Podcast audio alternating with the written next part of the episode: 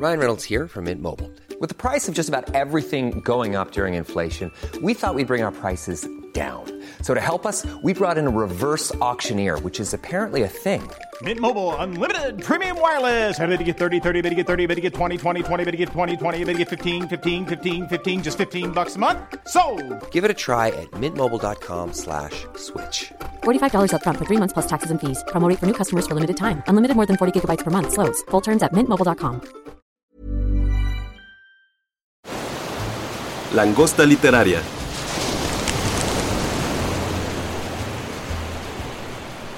Bienvenidos. Este es el segundo podcast que sale del estudio de Penguin Random House. El primero lo hicimos en una librería en la Ciudad de México. Así que este es el primero en una feria y espero que el primero de muchos, porque es algo que queremos hacer desde hace tiempo. Ir a ferias y tener podcast en vivo con autores, hablar sobre libros. Así que bienvenidos. Eh, estoy yo aquí muy contento con Natalia, que es editora de la casa de Penguin Random House, y con Oscar Booker, que además juega de local hoy y que creo que lo conocen varios de ustedes, ¿no? ¿Cómo están Natalia, Oscar? Muy bien, gracias Álvaro, gracias a todos, muy feliz y emocionada de estar aquí del librazo del que vamos a hablar y qué mejor que en la Feria del Libro de Querétaro. Sí, yo encantado aquí estar con ustedes y platicar. Creo que es un libro que nos va a dar bastante de qué hablar, así que vamos a tener que medirnos para no hacer Claro. esto un podcast de cuatro horas. Y para bueno. no revelar toda la información tampoco, Sí, claro. dejarles un poquito para cuando lo lean, ¿no? Claro, claro. Eh, además, creo que no solo vamos a hablar de un título en especial, sino de un formato que es la carta, que no se habla ya tanto de la carta, parece algo que ya se murió o que ya no se usa. Ahora ya seguramente enviamos más en mail, no sé si cuando enviamos un correo pensamos tanto en un formato formal como la carta, porque aquí tenemos cartas muy formales, Claro. tenemos cartas muy graciosas, muy Hay peculiares, todo. hay de todo. ¿no? Eh, algunas creo que también podrían ser correos. Totalmente, o, me- o mensajes así, hay O telegramas. mensaje de WhatsApp, sí. O- Sí, es que ha mutado mucho esto desde... O incluso un coco, ¿eh? en. Sí, o hay un coco. hasta cocos hay. Hasta cocos, ¿eh? Sí, hasta cocos. Sí, cuando yo me acerqué al libro, eh, la verdad es que lo primero que pienso cuando pienso en cartas es en cartas de amor. Me di cuenta al acercarme al libro y darme cuenta que casi no había cartas de amor, por no decir que no es el tema principal. Y me di cuenta de esa, ese acercamiento que yo tuve hacia el género, ¿no? Que eh, no sé si les pase a ustedes o en qué piensan cuando piensan en cartas. También, como dice Álvaro, un formato que ya no es tan actual, que sigue por supuesto existiendo, solo que en otras eh, es un género, pues en sí mismo es un género literario, la misiva, pero ya no lo estamos haciendo en papel y en, y en la, este, con escribir a mano, ¿no? Ya, todo, ya está eso, es un ejercicio físico de la mano que es muy distinto a, a estar en la computadora o los dedos en, en el celular. Eh, pero no deja de ser, o me lo estuve pensando, no sé ustedes qué piensan, también el género sigue, el género de la carta y de los mensajes permanece, lo que ha cambiado es el formato y todas las vías de hacerlo, porque también no sé cómo funciona el correo postal en otros países, pero bueno, en México es un poco complicado, o sea, sí tarda demasiado, yo jamás uso ya el correo postal para más que mandar, bueno, que reci- recibir las facturas que hay que pagar y que ya ni ves porque también te llegan en electrónico, o paquetería en sí, ¿no? O sea, eso también ha influido en que quizás las cartas ya no sean eh, tan actuales en, en su formato físico, pero existe como género. Sí. A, a mí me pasó que pensé en lo, como decías, en el acto de escribir y creo que como te requería un esfuerzo físico el escribir, no escribías cualquier cosa, ¿no? Ahora puedes teclear lo que sea y no te cansas y da igual. Sí. Como que al, al haber un ejercicio físico, sí piensas más lo que quieres eh, comunicar. ¿no? Bueno, y también estamos viviendo ahorita en un momento que es el momento de lo inmediato. Todo lo queremos express, todo lo queremos sin demora. Entonces, no vamos a tener el mismo tiempo que antes se podían hacer para escribir una carta, una misiva. Y creo que es algo que influye muchísimo de la evolución de la carta al correo y del correo al WhatsApp. Ya ha habido un brinco enorme y creo que no sé si es un momento ya de la extinción de las cartas o había un momento en el futuro con la añoranza del pasado que puedan regresar, que es algo creo muy interesante. Sí. Sí, no, pues ahora con, yo pensé en mi ansiedad de que me, me, dejó en visto, ¿por qué no me contesta? O sea, si yo tuviera que esperar una carta que llegue en seis meses, no, bueno, de ahí me da un algo, no sé, es que sí, justo pensando en cómo es toda la disposición del cuerpo a la hora de escribir una carta, pues también a la hora de recibirla y qué cuentas en ella, ¿no? Y, y hay varias acá que ya comentaremos que dice, bueno, no, hace nueve meses que leí tu carta, no sé, o sea, que lo que les manda, el que recibía la carta y la información al responderle, decía, no sé si sigas igual de bien que como hace nueve meses, si ya conseguiste lo que me estabas contando, en fin, como que el tiempo, por supuesto, se, es otro y pues ya hemos ido adelantando que lo que contiene, las cartas que contienen en este libro son pues de otros tiempos. sí, porque además ya no eres el mismo cuando escribes la carta que cuando llegó, ni el otro de cuando envió la primera y la recibió. Y no hemos dicho cuál es el título. El título del libro es Cartas Memorables, de Sean Usher. Es un... El, Sean Usher lo que inició fue un blog, cuando también los blogs que ya no se mencionan tanto estaban muy de moda, que se llama Letters of Note, en donde iba subiendo diario una carta diferente de cartas memorables y que a él le parecía que tenían que revivir, tenían que volver a salir a la luz y la gente tenía que leerlas. Terminó siendo un libro y muchos libros, porque esto fue el inicial, pero ahora ya hay de gatos, tenemos de amor, tenemos listas. O sea, son una serie de libros de cartas. Creo que inició en 2009, ¿verdad? Con, con el blog. Sí, me parece que sí. Y algo, algo interesante es que él incluso lo menciona tanto aquí en el libro como en el blog, porque todavía sigue activo el blog es que para él es un museo, es como una exhibición total de cartas que merecen mucha atención, que se han perdido un poco en la historia, pero deberían todavía de estar ahí, de leerse, de estar en las manos de todos, porque cada carta tiene un aprendizaje muy interesante, algo que nos puede dejar es un mensaje muy fuerte. Sí. De hecho, algo que dice en la introducción a este libro que me encantó, lo subrayé muchísimo, eh, que para él merecen la pena, eh, bueno, en su curaduría y elección de cartas, son cartas que merecen la pena ser leídas por más gente y por más gente se refería más allá del receptor de esa carta, no, no de darle más difusión, sino que claro, cuando escribes una carta, no, no es regla, pero normalmente solo hay dos, el emisor y el receptor, solo son dos, es una conversación, incluso una conversación íntima en la que, o de un asunto muy local, que que aquí, bueno, nos volvemos un poco bulleristas de la carta y nos metemos ahí en, en, los chismes que están sucediendo. Y lo que dice Sean Usher es, es que esto vale la pena que lo lea más gente y a la través del tiempo, ¿no? Oye, es que justo lo que mencionas creo que es parte de el éxito o lo increíble que es este libro, creo que las personas somos chismosas por naturaleza. Y el momento en que encuentras una carta abierta es a ver qué está pasando, qué pasó por su mente. Mm. Es un poco maquiavélico encontrar una carta y no leerla. Claro. Sí, por supuesto. Sí, es un, es un reflejo, ¿no? Es una carta abierta, vamos a ver qué dice esto. Claro. Y también este libro contiene las cartas, o sea, tiene escaneadas las cartas originales. Así que también es muy interesante porque a veces traían el encabezado de, desde el puño y letra de alguien, ¿no? O la marca a la que lo envía. O sea, no solamente es una hoja en blanco en donde escribieron, sino... Sí, toda la materialidad, ¿no? Del papel y, y bueno, no solo papel, ya dijimos. Sí, Hay de todo. Justo lo que menciona Sean eh, en el blog, que aparte del propósito de tener las cartas en modo facsimilar, era como una cosa más inmersiva para el lector, ya que al ver los materiales entendías, por ejemplo, en qué época estaba hecho, si era pergamino, si era coco, si era arcilla, y es parte de como un agregar, es un bonus a esta experiencia lectora de encontrar las cartas y verlas físicamente. Y la letra también, ¿no? la caligrafía de todos los que están escribiendo. Claro, te cuenta algo más, te da contexto.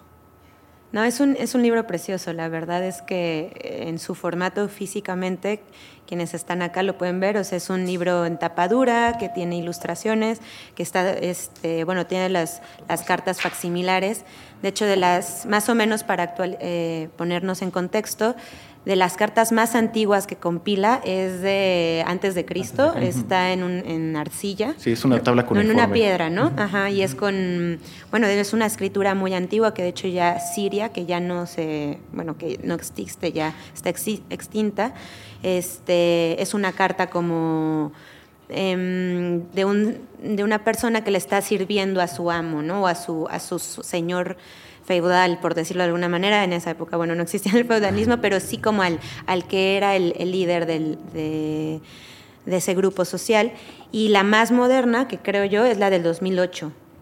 O sea, sí vi como las fechas y la, la, que compilan hasta ahora es, es del 2008, que ya, bueno, ya pasó también un tiempo, ¿no? Entonces sí, sí, estamos, sí se puede ver en el recorrido pues un poco la extinción del formato carta, carta en este sentido, porque también creo que hay muchas cartas, estoy pensando en las cartas burocráticas, como más eh, del corporativismo, que sí las existen. La del seguro, que te piden para cancelar. sí, como que todavía hay ciertas áreas de la vida que se niegan a, a, perder esos formatos, pero no en el sentido del género de la carta, ¿no?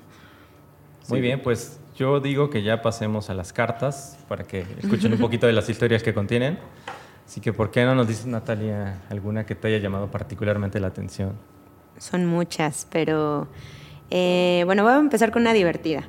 Eh, también contarles que pues son cartas de gente, en su mayoría famosa, de, en, en diversas áreas, o sea, políticos, hay actores, hay productores, hay este cantantes, gente, así es, eh, gente de la historia, eh, en fin, hay una gran diversidad de, gente contenida aquí en estas cartas. Y una que es muy divertida para mí eh, es de, sobre Elvis Presley y sus fans. No, no, sé si saben que Elvis Presley pues tuvo que estar hacer la milicia dos años y en ese entonces el presidente de Estados Unidos era Eisenhower.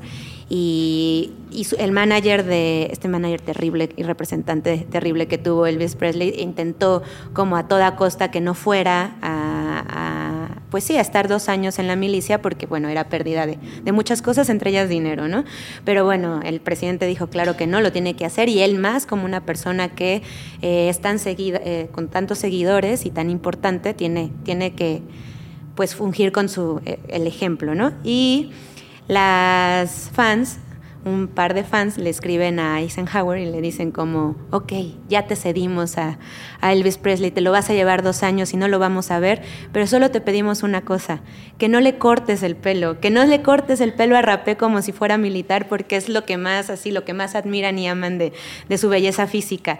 Eh, y, a mí me pareció genial la, carta, es una carta escrita por las tres fans y así con, con gariboleados y sus caras, y sí, muy, muy juvenil, digamos, la carta nada formal al presidente. Acá la tengo a la mano. Y este. Y nada, pues es muy, es muy divertida. Em, y bueno, no sé, lo, curioso sería qué le habrá respondido a ese Bueno, tú me decías que sí, Oscar, que al final sí le cortan el pelo, por supuesto, se lo, se lo rapan. De nada sirvió la carta, básicamente. Claro. Hacia acá es que tampoco sabemos si, si, llegan a leerse, ¿no? Porque muchas de estas cartas para personajes de ese tipo quedaron en un archivo que después de años se recopila y salen estas cartas a la luz, pero tal vez nunca llegó el presidente. Oye, y aparte algo muy interesante es la forma en que firman la carta. Ponen el nombre y le ponen las amantes de Elvis Presley. Y, corazoncitos. Y corazoncitos. es genial, es genial. Bueno, es, es cortita, si quieren se las puedo leer. Este, bueno, dice, estimado presidente Eisenhower, mis amigas y yo le escribimos nada menos que desde Montana. Mandar a Elvis Presley al ejército ya nos parece bastante malo, pero si le afeitan las patillas nos moriremos. Usted no sabe lo que sentimos por él. La verdad es que no entiendo por qué lo tienen que mandar al ejército, pero le pedimos que por favor, por favor, por favor, no le corten el pelo a cepillo. Por favor, por favor, no, no lo hagan. Si lo hacen, de verdad que nos vamos a morir amantes de Elvis Presley, Linda, Sherry y Mickey. Y luego Presley, Presley, y dividen las letras, es nuestro lema. Sí, es una joya, esta carta petición. Lástima que sí le cortan. Sí, no, de nada sirvió una bueno, cosa pero el pelo crece, siguió siendo guapo. Oye, lo interesante de esto es que Elvis originalmente era rubio. Entonces en esa época se tenía el cabello de negro para su icónica imagen. Entonces el momento que le rapen el cabello y le vuelva a crecer, volvería a ser rubio y se rompería la imagen. Yo creo que es parte del problema de la carta. Claro. Claro. Sí, claro, no lo había pensado. Wow. Bueno, pero la fama de Elvis Presley hizo el amor que le tenían las fans pervivió. Pervivió.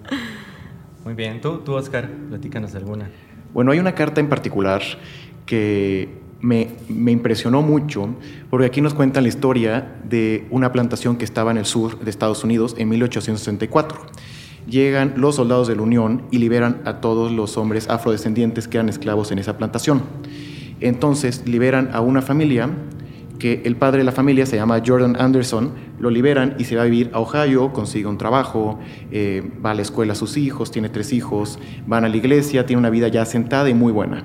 Entonces llega 1865, un año después de la liberación de este hombre, y el anterior amo de, de Jordan le escribe para decirle, oye, ¿qué crees? El negocio de la plantación eh, se está cayendo, está languideciendo, necesito que regreses a trabajar conmigo, como cuando eras mi esclavo, a la plantación. Entonces Jordan se toma el tiempo de escribir la carta para agradecerle, para decirle, ¿qué crees? Tengo una muy buena vida acá, pero sí habría forma de que yo regrese a mi antiguo estado en el cual yo estaba en tu plantación que me pagues los 32 años de servicio involuntario que yo tuve en tu plantación y me debes 11.607 dólares para mí y para mi esposa, porque la esposa también trabajaba en la plantación. ¿Quién sabe cuál fue la respuesta del señor Patrick Henry? Pero incluso eh, Jordan le puso, si decide no pagarnos por los leales trabajos que desempeñamos en el pasado, poca fe tendremos en sus promesas del futuro. Y esta carta, cuando la publicaron, la hicieron pública en el momento y estuvo en muchos periódicos, muchas revistas abolicionistas para apoyar todo, básicamente todos los resultados de la Guerra Civil Americana. Entonces una carta creo muy importante y que tiene muchísimo precedente para hoy en día. Claro, una carta histórica. Sí, ¿cuál habrá sido la reacción de, la verdad no creo que lo hayan vuelto a contratar a Jordan porque tenía una muy buena vida, o sea, le escribía, sus hijos ya, ya tenían escuela, eran respetados en la sociedad y todo, pero lo interesante es que aquí Jordan no le muestra odio a su viejo amo, le agradece su tiempo, le, le pregunta por los propios hijos y le dice que él siempre se sintió orgulloso de haber trabajado en su plantación. Entonces no muestra odio, no muestra desprecio ante el antiguo amo, pero ya es un momento, un pasado suyo al cual no quiere regresar. Claro. mi lectura de esa fue como en un tono más sarcástico. Sí sentí que él, o sea, como que el submensaje era cómo te atreves a decirme que regrese, ¿no? Sí, claro. Después de tantos años. Sí, por eso le dijo lo de los 11 mil dólares, entonces no le iba a pagar 11 mil dólares. Y de por sí el pobre negocio estaba languideciendo, ya a punto de caer. Sí. Pero qué desubicado el antiguo amo como para decirle regresa después qué descaro. Qué descaro. y tú cuéntanos, Álvaro, ¿cuál es la carta que más te marcó? Eh, yo, yo quería también ir con las graciosas o del estilo graciosas y me llamó mucho la atención una, una del creador de Peanuts, de Snoopy, de Charlie Brown y todo esto, en que ingresa al cómic a, ahora les doy el nombre exacto del personaje, pero el punto es que el personaje no tuvo nada de éxito, recibió muchas cartas de odio sobre el personaje y hubo una en particular que contestó. El personaje, ahora les digo, se llama Charlotte Brown. Y en esta carta le dice a la, fan que está de acuerdo, que pues, si no le gusta, que entonces va a matar al personaje y que va a quedar en su cabeza, que va a ser por su culpa que murió tal personaje. Entonces, en su conciencia va a quedar la muerte de, de, Charlotte Brown. Y al final no solo hace eso, sino le dibuja a Charlotte Brown con una hacha en la cabeza. Como de que tú acabaste con ella y te va tu dibujo de la muerte del personaje. Y, lo y efectivamente lo, lo, sacó del cómic, no, no reapareció nunca ese personaje. Y lo curioso también de que la carta, bueno, lo que está explicando Sean es que se guarda la carta, la está seguidora, pero luego hereda la carta a una universidad, ¿no? Una sí, biblioteca. una biblioteca. Sí, sí, sí, o sea, se da cuenta de lo histórico y lo importante de también tener una carta hecha a mano. Sí, porque esto es 1955, no era el emporio que ahora es Snoopy, Charlie Brown. Claro, no, no, no, sí, sí, eh, bellísima, aparte que con el dibujo mismo así y la, el hacha en la cabeza. Sí, lo que debe valer esta carta también. Y aparte algo que me encanta de ver esas cartas es como lo, la que ya mencionamos, la letra. Tiene una letra preciosa, que lo pueden ver y es parte de toda la experiencia. Y aparte yo no sé qué se deba que, cómo se ve el paso de los años.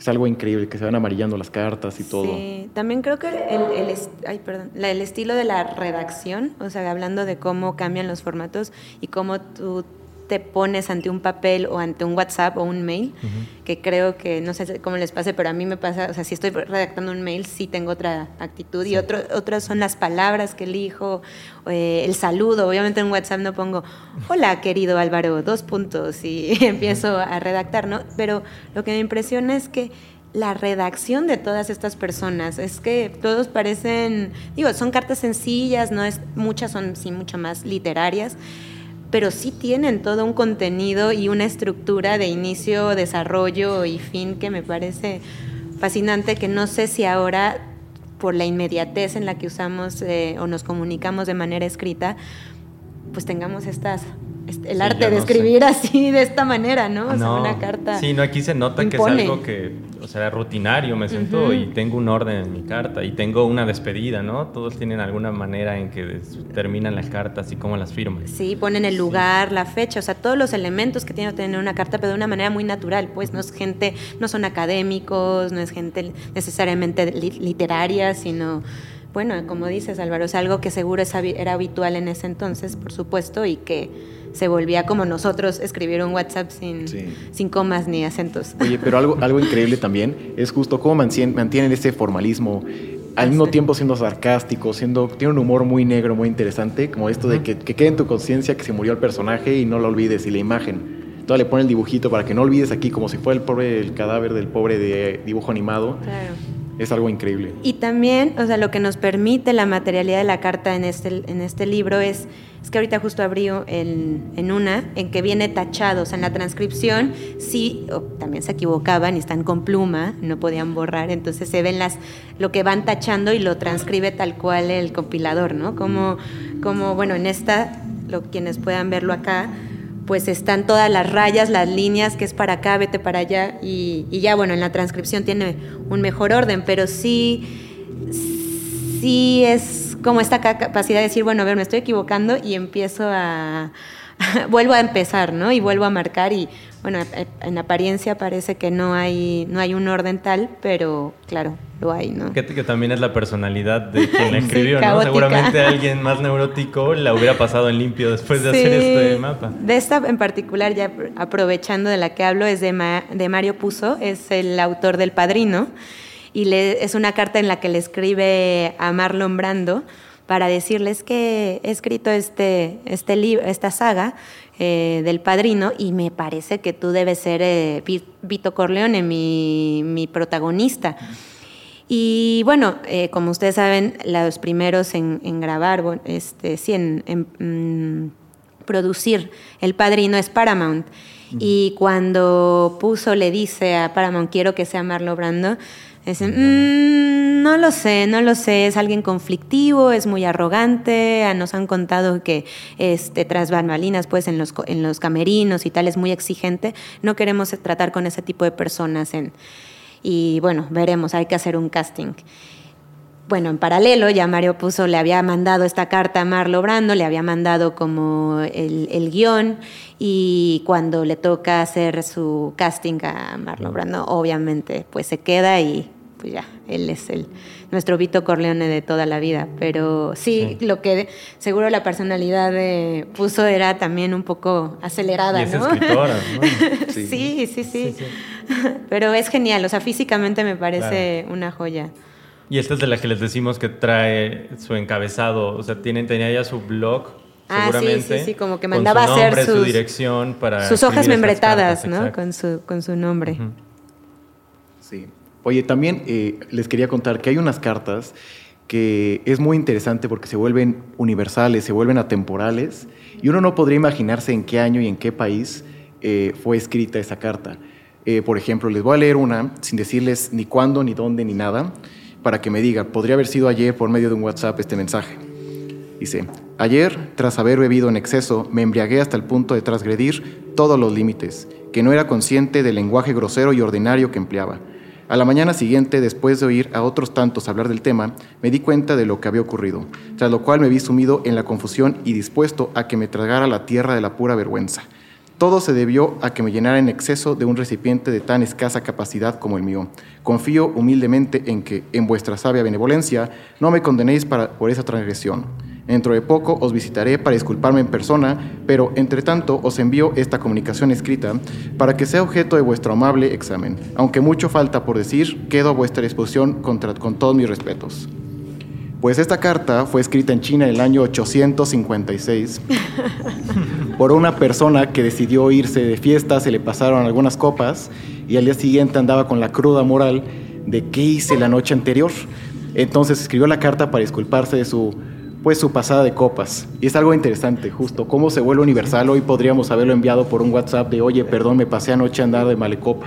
De que todos hemos estado Sí, ahí, todos. hermano. Sí, sí, sí. Sí, lo entendemos, pero Sí. es algo como, cómo se vuelve universal, algo increíble, atemporal, todo esto. Oye, en esa línea yo también quiero leer un extracto de otra que me pareció que puede haber sido escrita hoy y que tiene un ratito, pero no les voy a decir de quién es. Eh, dice así, ¿por qué tenerle miedo a las cosas? ¿Por qué no usarlas para crear? ¿Por qué no armar robots profesores que ayuden en los colegios donde todo el mundo encuentra aburridísimo enseñar según qué materias? ¿Por qué no puedes tener a Platón sentado en la clase de griego respondiendo animadas preguntas sobre su república? Me, me encantaría experimentar con eso. No me dan miedo los robots. Me dan miedo las personas. Las personas, las personas. Quiero que sigan siendo humanas. Puedo contribuir a conservar su humanidad con el uso sabio y gentil de libros, películas y robots, así como de mi propia mente, mis manos y mi corazón. Me dan miedo los católicos que queman a los protestantes y viceversa. Me dan miedo los blancos que matan a los negros y viceversa. Me dan miedo los ingleses que matan a los, irlandeses y viceversa. Eh, en cambio, los robots, por Dios, me encantan. Los usaré con toda humanidad para leccionar a los mencionados arriba. Hablarán con mi voz y te aseguro que sonará muy, pero que muy bien. Y esto podría ser algo de la inteligencia artificial, ¿no? O sea, decir cómo sí podemos usarla y no tenerle miedo. Pero lo escribió en 1974 Ray Bradbury sobre sus robots, ¿no? De su literatura. Y, aparte creo que esa carta, algo interesante también, es que se le envió, creo que era un fanático, porque estaba muy preocupado porque acaban de abrir Disneylandia y estaban todos los robots animatrónicos. Entonces él no entendía y le da miedo de que algún día los robots fueran a tomar la Tierra. Y era como esa preocupación, y Ray Bradbury, que era un escritor de ciencia ficción, se tomó el tiempo de escribirle y justo la, la respuesta que das tú. Sí, Pero sí, sí, claro, es increíble. súper actual. Ahorita estamos con todo lo de la inteligencia artificial y desde hace mucho tiempo. O sea, Sí. esto más bien no ha sido una, un El miedo. miedo no es nuevo, sí. No es nuevo, solo se ha transformado hacia qué robot y hacia qué máquina, pero la sustitución del robot por el humano creo que es un, un tema que siempre ha estado ahí y en la literatura más que nada, ¿no? Claro, Sí. claro. Oye, y también creo que hay- es muy importante porque las cartas son eh, un espejo, es una forma que reflejar el estado de salud mental, físico de una persona. Y hay una carta muy importante que habíamos platicado hace rato. Sí, una carta yo creo que histórica, eh, triste, pero sí, pero mm, sí triste, pero justo lo que estábamos platicando antes de empezar es que también considero que era un acto de amor.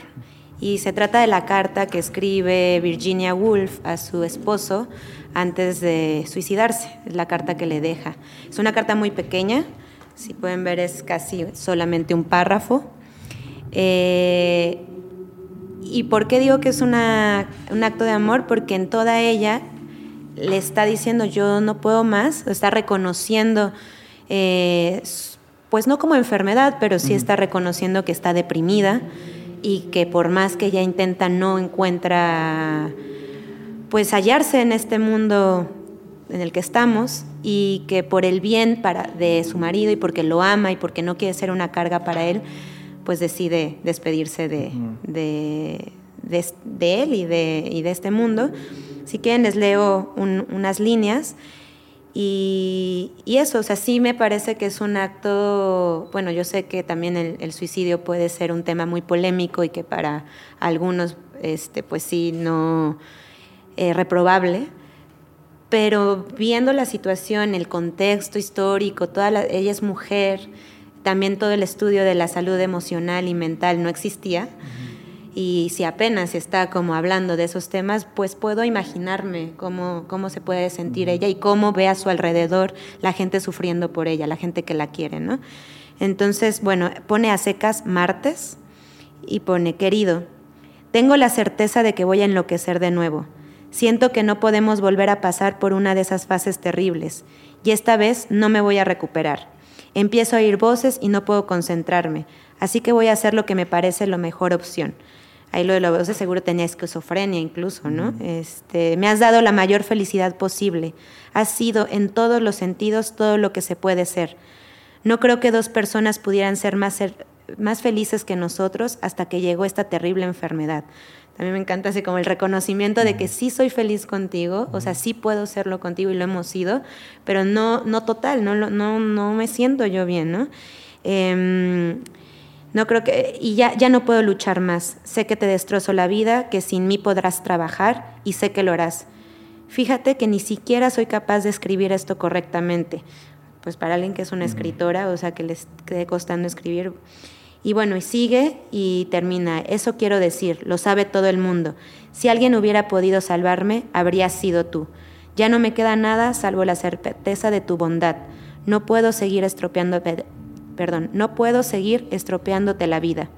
No creo que dos personas pudieran ser más felices que nosotros.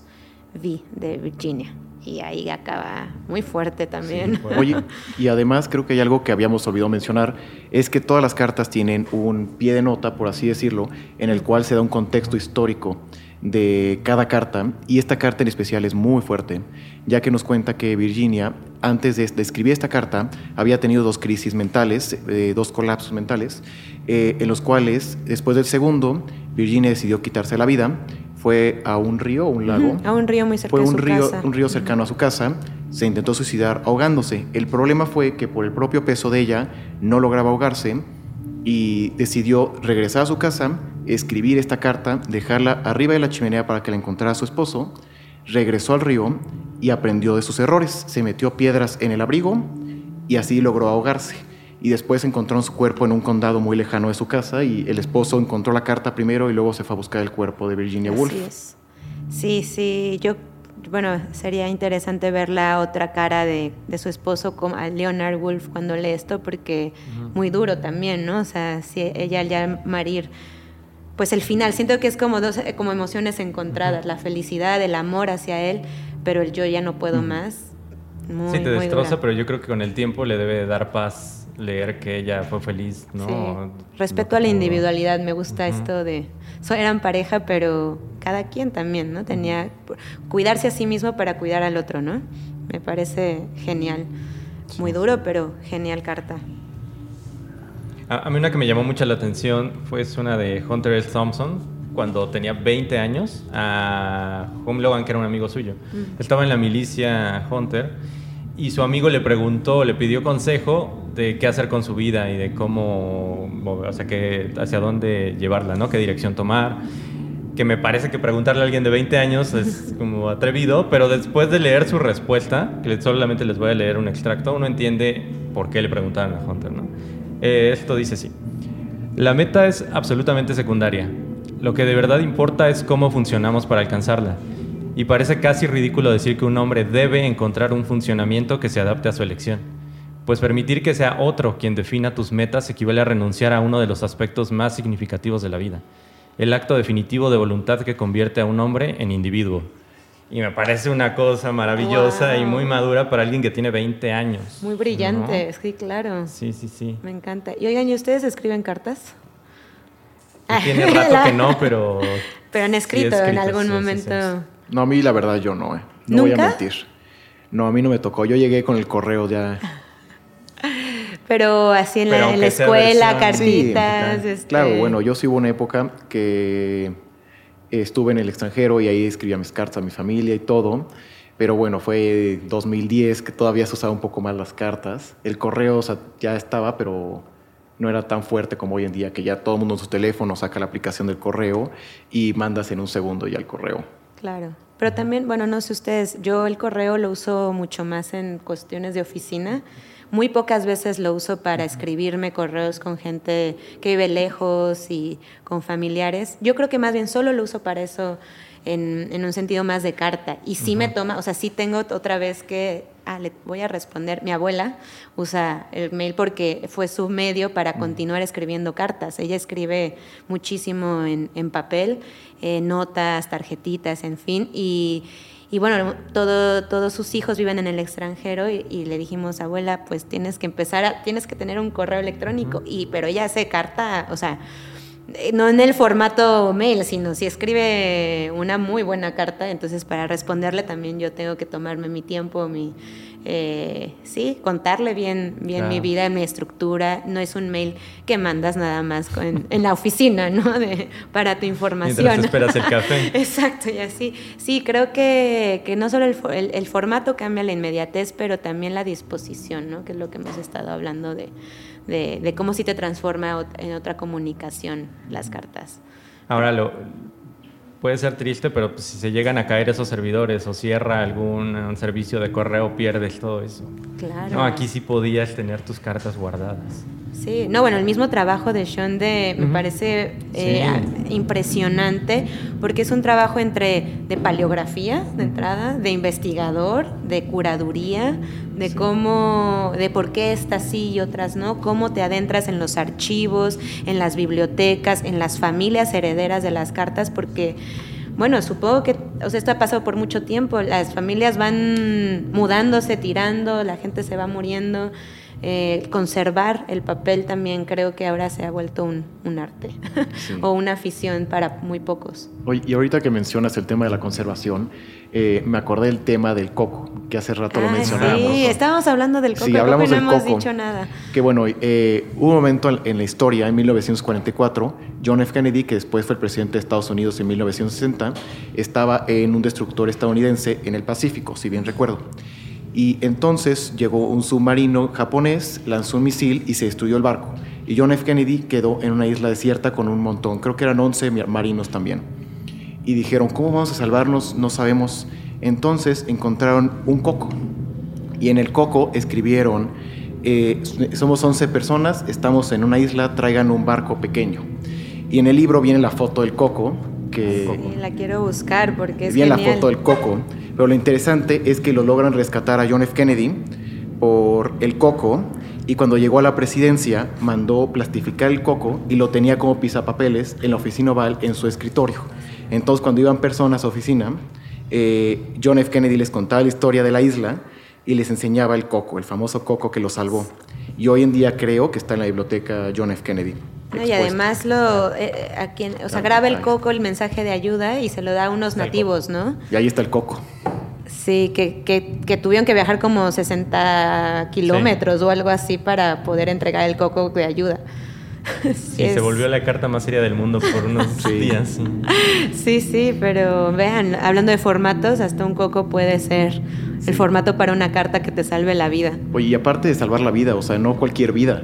O sea, es un ah, coco, es un futuro presidente. cambió la historia el coco. O sea, el coco logró que pues, Kennedy fuera el, presidente. El destino trágico de Kennedy ahí estaba. Sí, o sea, ya estaba persiguiendo la muerte al pobre Kennedy. ¿Qué pasó? Sí. Sí, pero creo que todo el tema de la curaduría es muy importante porque tomó cuatro años solamente para eh, seleccionar las cartas de este libro. Fueron cuatro años en que este Sean Usher eh, fue a las bibliotecas, fue a los archivos personales, consiguió permisos para reproducir las cartas y supongo que hubo algunas que no logró conseguir el permiso porque solo están transcritas sin imagen.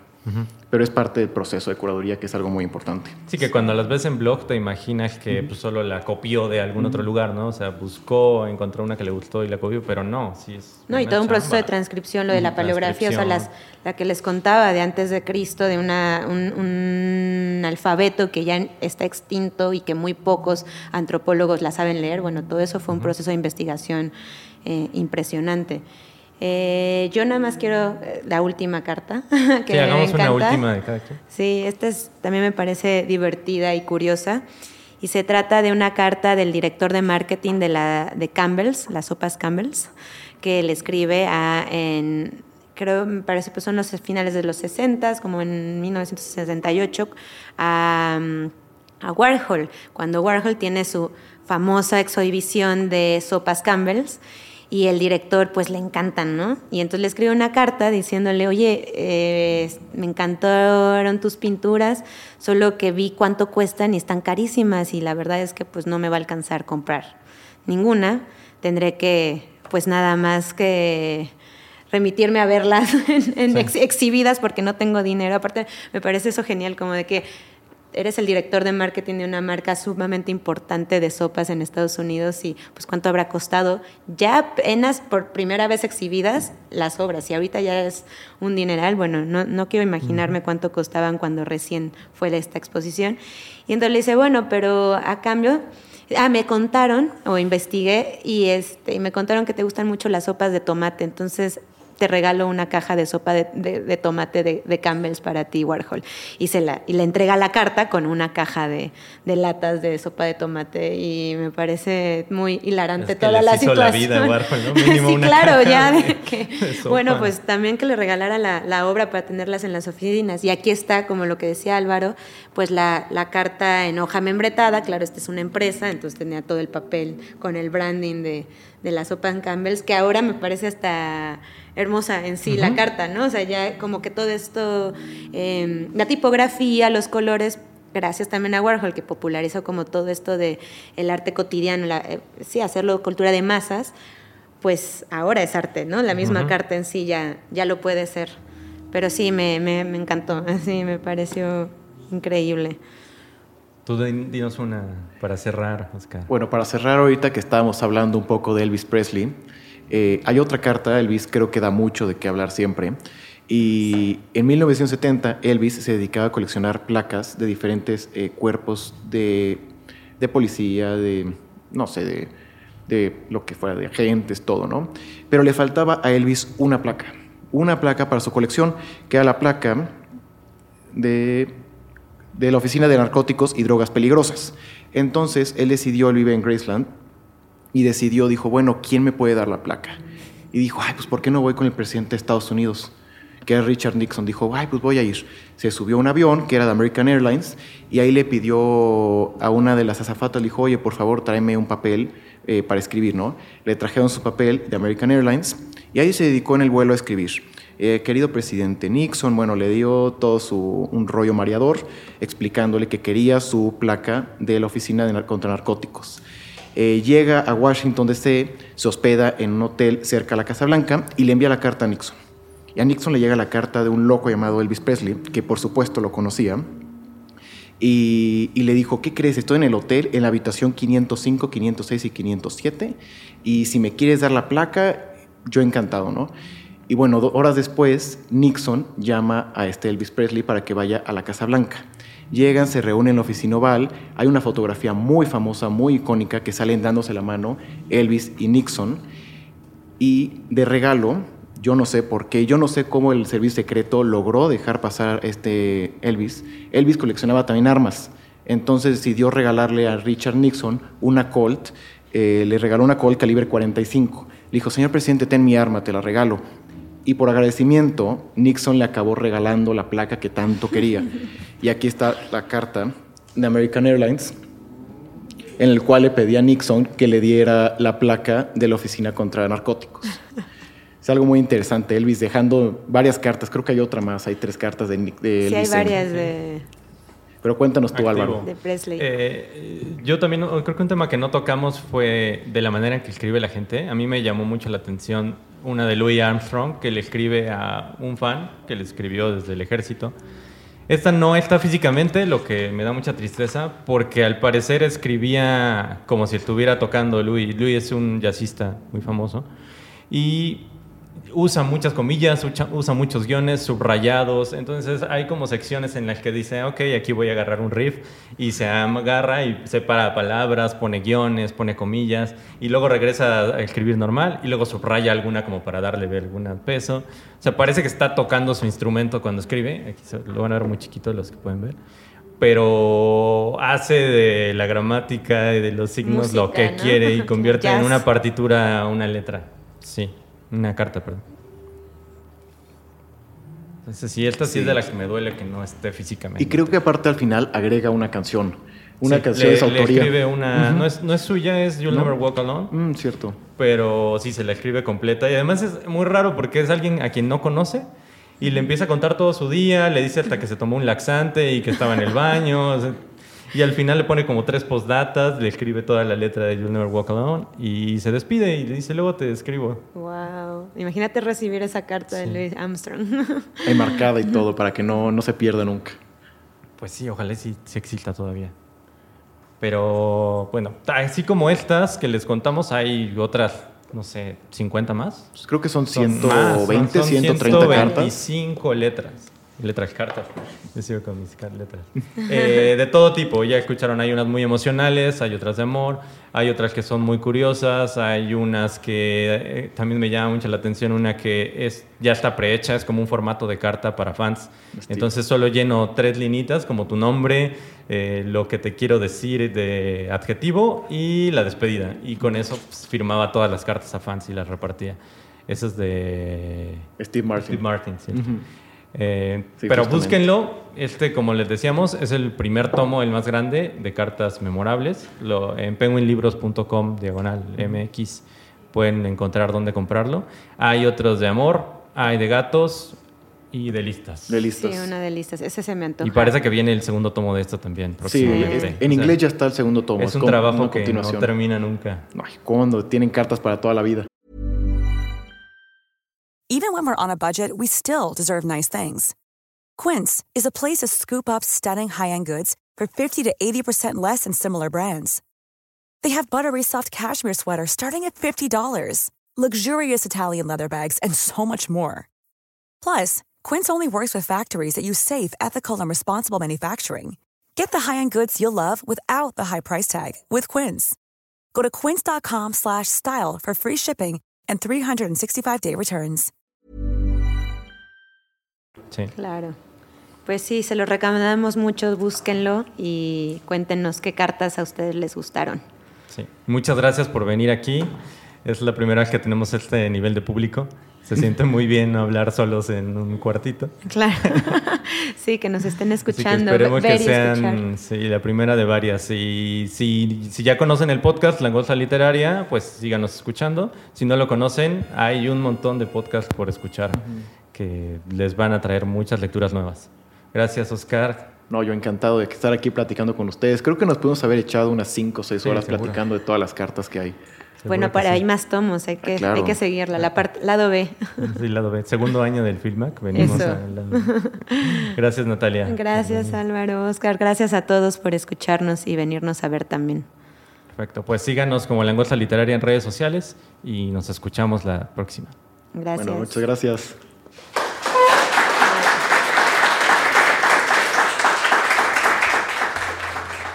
Búscanos en nuestras redes sociales, Twitter, arroba langosta-lit, Instagram y Facebook, Langosta Literaria, y en YouTube, Me Gusta Leer México.